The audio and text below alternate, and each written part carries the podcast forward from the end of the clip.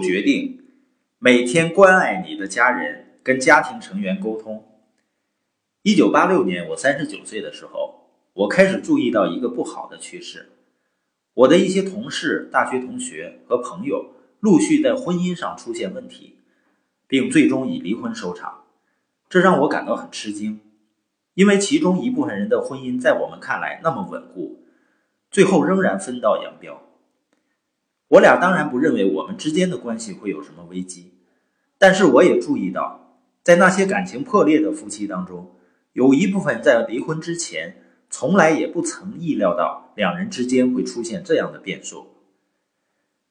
那段时期刚好是我事业起步的时期，我仍然希望取得成功，但是我不想在追求成功的过程中丧失家庭。周围的变化促使我做出人生中的关键决定之一。我重新定义个人成功的标准。我告诉自己，成功就是让那些你最亲近的人最爱和最尊重你。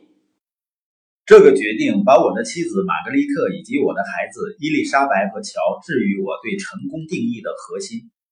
对于我而言，如果我仅仅是有外部的成就，而没有在一路上带上我的家庭，是不可能成功的。他人的掌声永远替代不了家人的欣赏。如果没有获得家人的尊重，旁人的尊敬毫无意义。我把与家人沟通和关爱家人视为自己生活的首要任务。我不知道你和你的家庭关系如何，每个人的情形都不一样。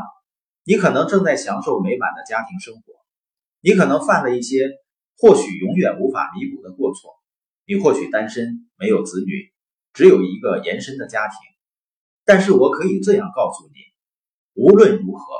你都能够从每天跟家人沟通和对他们的关爱中受益。让我们开始行动吧。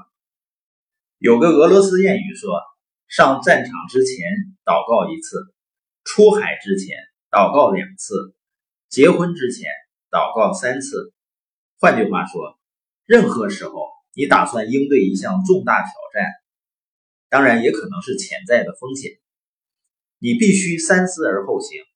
想想还有哪些事情以后可能成为你生活的优先事项。我是好不容易才认识这点的。一九六九年的一个月，我从学校毕业，和玛格丽特结婚，开始自己的第一份工作。结束蜜月旅行回来后，我们就搬家到一个新的地方，开始了工作。作为镇里一个小教会的高级牧师，我一心打算成功，于是我夜以继日的拼命的工作。把整个身心都投入到工作中。我在教会的每分每秒都在工作，每个晚上都和社区成员谈话。我一周工作六天，休息时仍放不下工作。同时，玛格丽特也从事两份工作，以维持家庭的正常开支。因为我们的工资实在太低了，问题出现了，我开始忽视了我们的婚姻。玛格丽特和我自高中时就相识，结婚前我们相处了六年。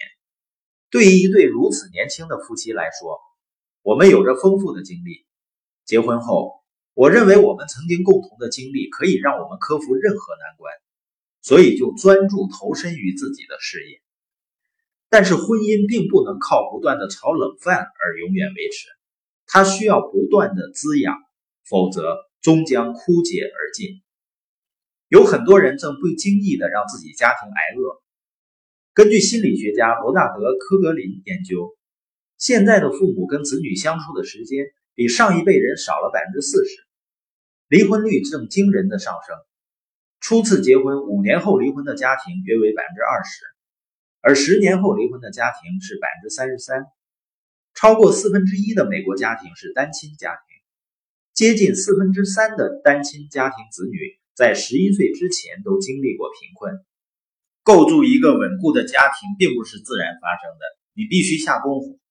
自从我认识到自己对妻子的忽略后，我开始改变自己对待事业的态度。我尽量抽出时间陪她，保证每个周末都得到利用。我们从家庭预算中专门拨出一部分，用来共度二人世界。我仍然希望获得成功，但绝不以牺牲家庭为代价。我依然将我的家庭作为自己生活的优先事项。任何人如果为了名声、地位或金钱而放弃家庭，都算不上取得真正的成功。